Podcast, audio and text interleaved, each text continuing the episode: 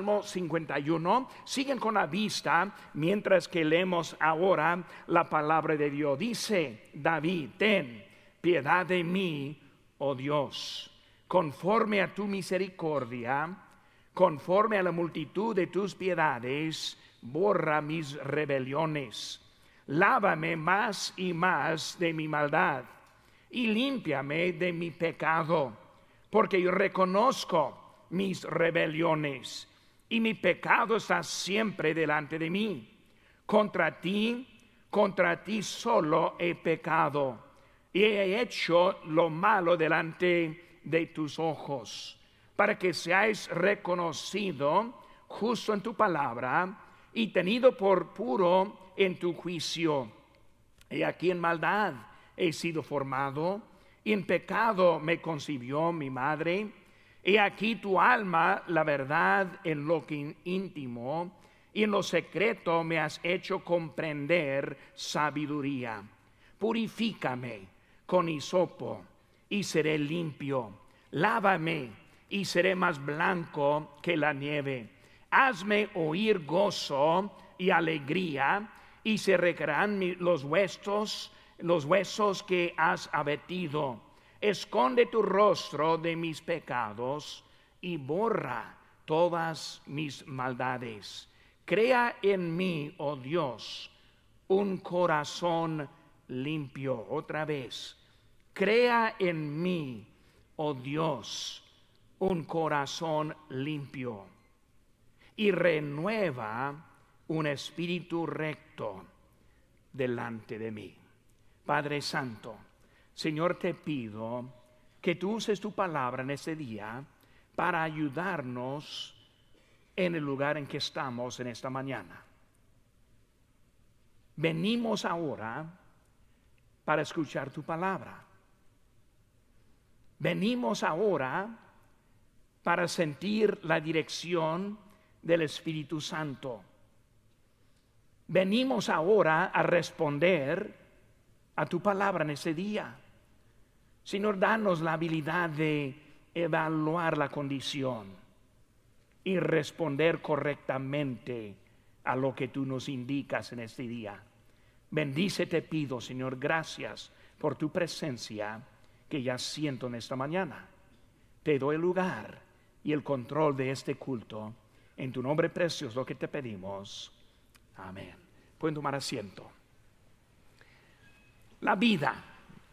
Cuando pensamos en la vida, nace, crece, reproduce, avanzan los años y después muere. La vida es muy breve. La vida no dura mucho tiempo. Las oportunidades son pocas. Cuando vemos lo que hay, debemos entender qué, tan importante es lo que hacemos. Vemos el ciclo de la vida. Job está diciéndolo en Job 1.21, desnudo salí del vientre de mi madre y desnudo volveré allá. Nosotros empezamos sin nada y seguramente terminamos sin nada. Todos terminamos de la misma forma, como el rico, el pobre. Todos mueren de la misma forma y todo se hace igual con el cuerpo que, se queda. No importa lo que genera en la vida, todo lo que gana aparte de lo que puede consumir será perdido. El rico con mala salud en la cama luchando para respirar, no está pensando en su oro o en su plata, no está pensando en, sus, en su mansión o sus riquezas, solo está pensando en el próximo aliento. Todo lo que tiene será dejado atrás. No hay manera para llevar ninguna cosa Aquí yo creo que tenemos una foto de este alguien quien quiso ser sepultado en su Bentley de 300 mil dólares. Y sí fue sepultado en ese Bentley. La, verdad es que qué lástima y qué pérdida cuando uno está pensando que lo está llevando este con él. Hermanos, en la vida física y natural no hay mucho que nos anima. El hombre más rico de todas las épocas tenía más que mil mujeres y vemos cómo él describe la vida. En Eclesiastes, en 1 dice, vanidad de vanidad, todo es vanidad. ¿Qué provecho tiene el hombre de todo su trabajo?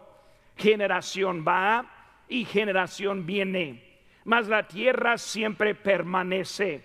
Sale el sol y se pone el sol. El viento tira hacia el sur y rodea al norte. Los ríos todos van al mar y el mar no se llena. ¿Qué es lo que fue? Lo mismo que será. ¿Qué es lo que ha sido hecho? Lo mismo que será. Y nada hay nuevo debajo del sol. Dice, no hay memoria de lo que precedió, ni tampoco de lo que sucederá. Habrá memoria en los que serán después. Dice, vanidad de vanidades, todo es vanidad.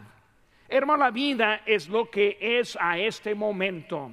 Las oportunidades y las decisiones son para este momento. Y muchas veces pasamos la vida con buenos planes, con lo que vamos a hacer más adelante, que nunca llega de ser una realidad de nuestra vida y de repente ya anda avanzado en años, volteándose para atrás, viendo todo lo que se, perdió en la vida. Hermanos, la vida produce la desesperación, es la razón por los vicios. Esta mañana en la madrugada yo salí de la casa para venir aquí a la iglesia y en el camino ahí estuve yendo, este, tuvieron muchos conos al lado y de los cuatro carriles eh, se los trajeron ahora a nomás un solo carril. Y luego en ese carril era tal vez unos dos pies en cada lado del auto y ahí estaban los conos. Esta mañana este, llegando, pues yo creo ningún cono estuvo parado. Este, todos conos estaban este, acostados y destruidos y tirados, quién sabe qué, huellas en, en la arena. Y estoy observando que anoche algunos ahí estuvieron manejando no, tan bien, ¿verdad? Es algo de vicios en su vida. ¿Por qué los vicios? No quieren recordar, no quieren pensar en la realidad. Tratan de vivir fuera de lo que es la realidad. Es la razón por los suicidios. Hay más temor con la vida que hay con la muerte. Más temoroso vivir mañana que morir hoy. Es lo que produce la vida que vemos hoy en día. Es la razón de los tiroteos. Nadie, nada este me satisface. Nadie me satisface. Nadie cumple conmigo y con mis necesidades. Y buscamos manera para simplemente eliminar lo que hay. ¿Qué necesitamos, hermano? Necesitamos una vida con chispa, una vida con propósito, una vida con dirección. Y aquí vemos David, y él estaba llegando en un, valle en su vida. Él había ese cometido adulterio con Betsabé en ese momento, y él ahora está escribiendo un salmo a Dios. Y cuando vemos a Él, vemos que Él estuvo reconociendo que la vida que he hecho no me satisface. La vida en que yo he andado no me ha cumplido. Y él estuvo buscando algo para cambiar y lo que quiso era un nuevo espíritu un espíritu renovado en su vida. Vamos a ver un poquito en esta mañana con el tiempo que tengo lo que podemos aprender de, nuestro, de David. Hermano, nuestra vida muchas veces llega al, punto de que no sabemos qué hacer. ¿Qué vemos con él? Primeramente, vemos la rebelión. En su boletín encuentra la lección y puede llenar los datos que están allí. Número uno es rebelión. Vemos que él está hablando de su rebelión. Y en el inciso A vemos su confesión es en versículo 3 dice, porque yo reconozco mis rebeliones y mi pecado que está siempre delante de mí. Este salmo de David que está escribiendo, él está viendo su propia rebelión. Hermanos, el pecado es rebelión. Quita la palabra, quita el significado de una falla. No es una falla, sino es una rebelión. Cuando decidimos pecar, estamos en rebelión. David está viendo, no fue la culpa de esa mujer, no fue la culpa de su falla, su necesidad, sino simplemente fue rebelión. Y hermano, cuando pensamos en eso, él está viendo su rebelión y la necesidad de confesarlo. David comienza confesando. En 1 Samuel 15, 23 dice, porque como pecado de adivinación es la rebelión y como ídolos e idolatría la adivinación. Vemos ahora que está diciendo pecado de adivinación es igual que el pecado de rebelión. Un brujo, la brujería, las cosas directamente en contra de Dios, idolatría, algo en vez de Dios. Hermanos, así es la rebelión. Cuando yo decido rebelar en contra de Dios, ahora yo estoy viviendo igual como un brujo está viviendo. Vemos una palabra clave aquí en versículo número 4. Dice, mis rebeliones. No las rebeliones, que sería correcto decir, sino mis rebeliones. Él está tomando la responsabilidad por lo que él había hecho. La vida consiste hoy en día de todos echando la culpa a otros. Nadie quiere tomar su propia responsabilidad. Hermanos, en la confesión verdadera es necesario entender el pecado es mío y de nadie más. Mi pecado está en contra de Dios y nada más. Vemos que Él está tomando la posesión de lo que es. Vemos, hermanos, que hoy en día ese, estamos en tiempo cuando nadie quiere reconocer lo que hay. La sociedad no quiere reconocer su responsabilidad. La política se quiere eliminar la responsabilidad del pecado. Hace que fue pasado este, una resolución esta semana diciendo que las iglesias no deben poder este, esconderse eh, atrás de la, de la religión, es la libertad de la religión. O sea, que nosotros debemos entender y reconocer los derechos de todos los humanos. O sea que debemos ahora aceptar el pecado de la sociedad como un derecho este, de, la, de la sociedad donde vivimos. Hermanos, estamos en tiempos bien peligrosos en nuestro mundo. El pecado es acerca de lo que hemos hecho en contra de Dios. No es nuestra opinión, sino es lo que hay en contra de Dios. David, él confesó sus pecados y luego también ese no cambió la definición de su pecado. Vemos su confesión en segundo, en versículo inciso B, está en contra de Dios. Versículo número 4 dice, contra ti, contra ti solo he pecado. David entendió de que su pecado fue en contra de Dios. Vemos que él es hermano en su vida. Él hizo varias cosas en este pecado. Él mandó a traer Betsabé a él. Él mandó a su marido a la muerte. Dio la orden, llévele, póngalo allá retiren, déjele para que muera. Por eso vemos que él estuvo este, en contra de la mujer, vemos también su pecado, obviamente, en contra de su marido, pero dice solo en contra de ti. Hermano, nuestro pecado ofende primeramente a nuestro Dios. Cuando pensamos que mi pecado no afecta a nadie, cuando mi pecado no está haciendo ningún mal en ningún lado, hermanos, sí está haciendo mal ante Dios. Él entendió en su confesión que fue en contra de Dios. vemos aquí en versículo 4, eh, este, delante este, de tus ojos, y he hecho lo malo delante de tus ojos. Cuando yo estuve estudiando el idioma hace muchos años, el idioma español, me dijo mi maestra de que en la Biblia dice ante los ojos de Dios. Y nos dijo, nos enseñó que en español no decimos eso, es ante Dios, no es ante los ojos de Dios. Y por lo correcto decir ante Dios y no decir ante los ojos de Dios. Ahora, con todo respeto, y esa maestra cristiana, pero ella no es correcto. Dice ante los ojos de Dios. ¿Por qué ante los ojos de Dios? Porque no está hablando ante Dios, está hablando ante la omnisciencia de Dios. Hermano, no estamos este, revelando nada a Dios, ya lo sabe. Él está reconociendo que ahora los ojos de Dios, Dios ya lo había visto.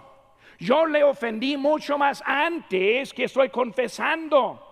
Hermano, vemos que él ahora está hablando de que está en contra de Dios. Vemos en Ciso C la condición, la condición, lávame. Hermanos, el arreglo viene este de Dios. Yo no puedo lavarme a mí. Yo no puedo arreglarme a mí. Es por eso que hay tantos que siguen pecando, tratando de levantarse solo para volver a pecar, porque siempre tratan de cambiarse. David no está informando a Dios que ahora yo soy cambiado, no, él está haciendo, lávame. Significa Dios haciendo algo en mí. La cosa es, hermano, no reconocemos al Espíritu Santo que vive en nosotros. Necesitamos aprender a dar lugar a Él. Cuando llegue el momento del pecado, hay que entender, Él mora en mí. Él aquí está, Él ve lo que está pasando. Y por eso David está hablando de algo muy importante en su condición, su maldad, su ofensa. Este, vemos que su pecado ofendió a Dios. Él entendió que el castigo fue forma para purificar su vida. Vemos su rebelión, número uno, hermanos. Número dos, vemos el remedio el remedio. Cuando hablamos del remedio, en versículo 7, vemos que vemos la purificación, ser purificado.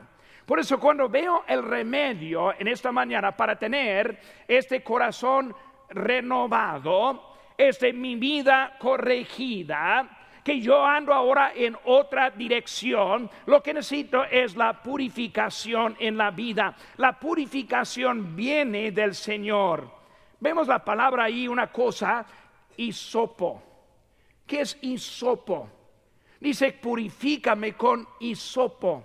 Hermanos, hisopo es una, una hierba que usaban para aplicar y pintar la sangre.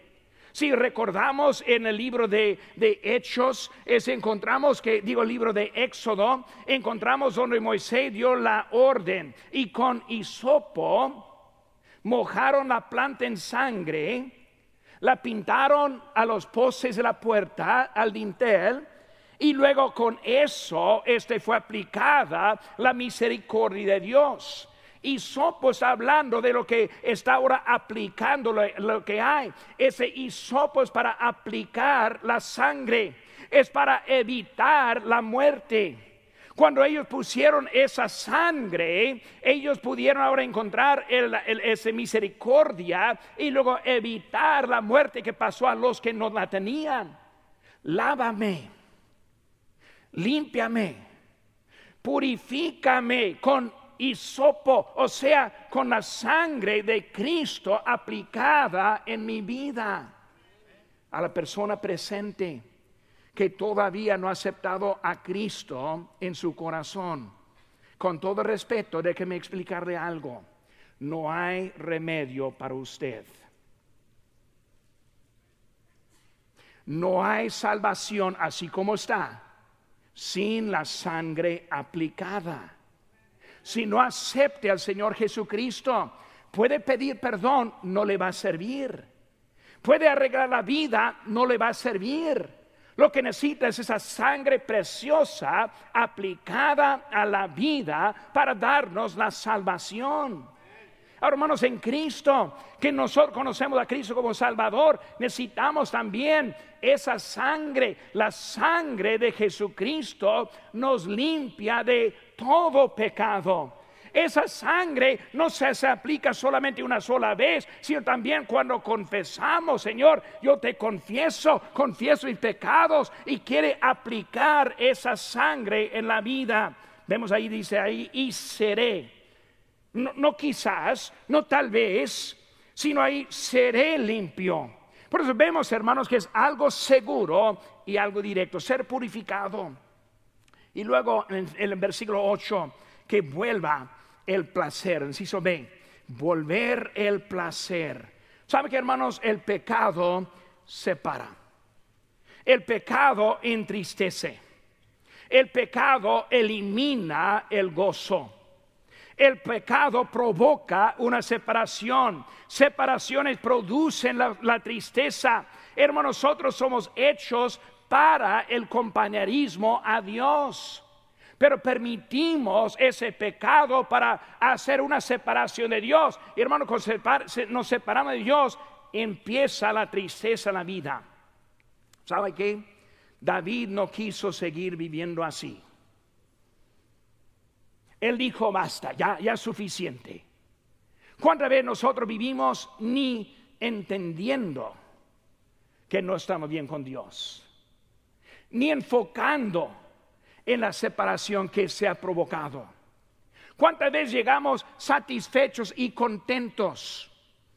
Que nunca oro, que nunca leo la Biblia, que mira a la iglesia simplemente es un deber, no es algo de ánimo, que empezamos a llegar a un momento, lo que necesitamos es algo nuevo en la vida. Por eso vemos, hermanos, algo de Dios purificado y que vuelva ese gozo ese placer. David no quiso seguir así. En Hebreos 11:25 dice que Moisés ahora escogiendo antes ser maltratado, del, eh, eh, este, otra vez voy a repetir, escogiendo antes ser maltratado con el pueblo de Dios que gozar los deleites temporales del pecado.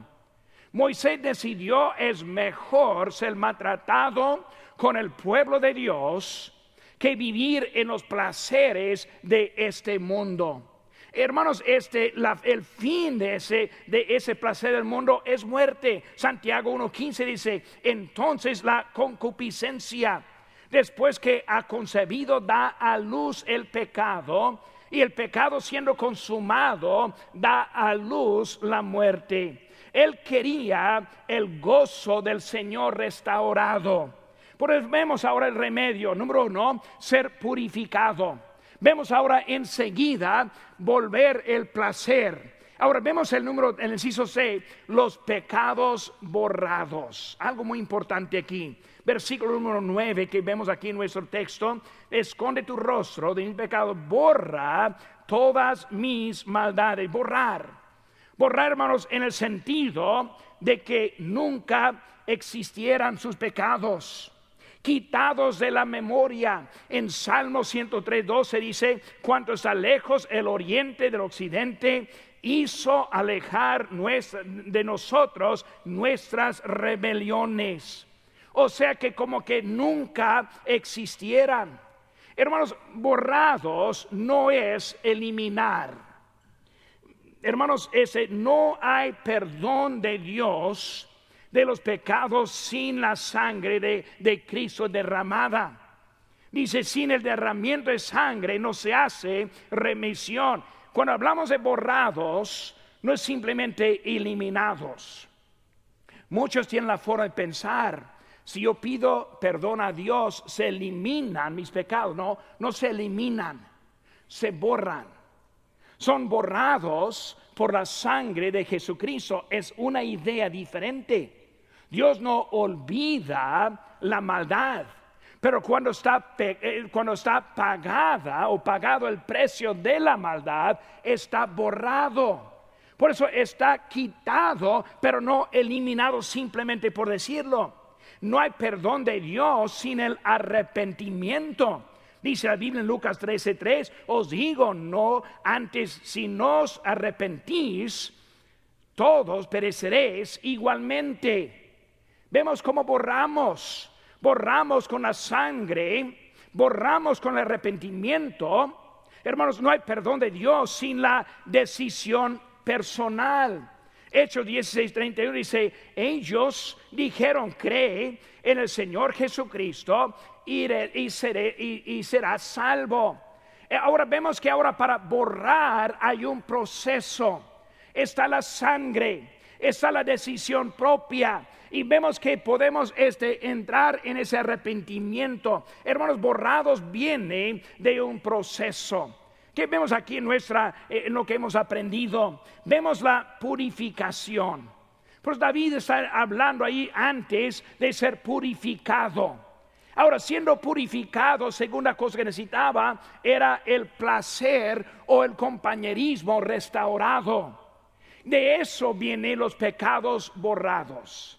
Hermanos, yo puedo pedir perdón por mis pecados y seguir viviendo igual y no están borrados esos pecados.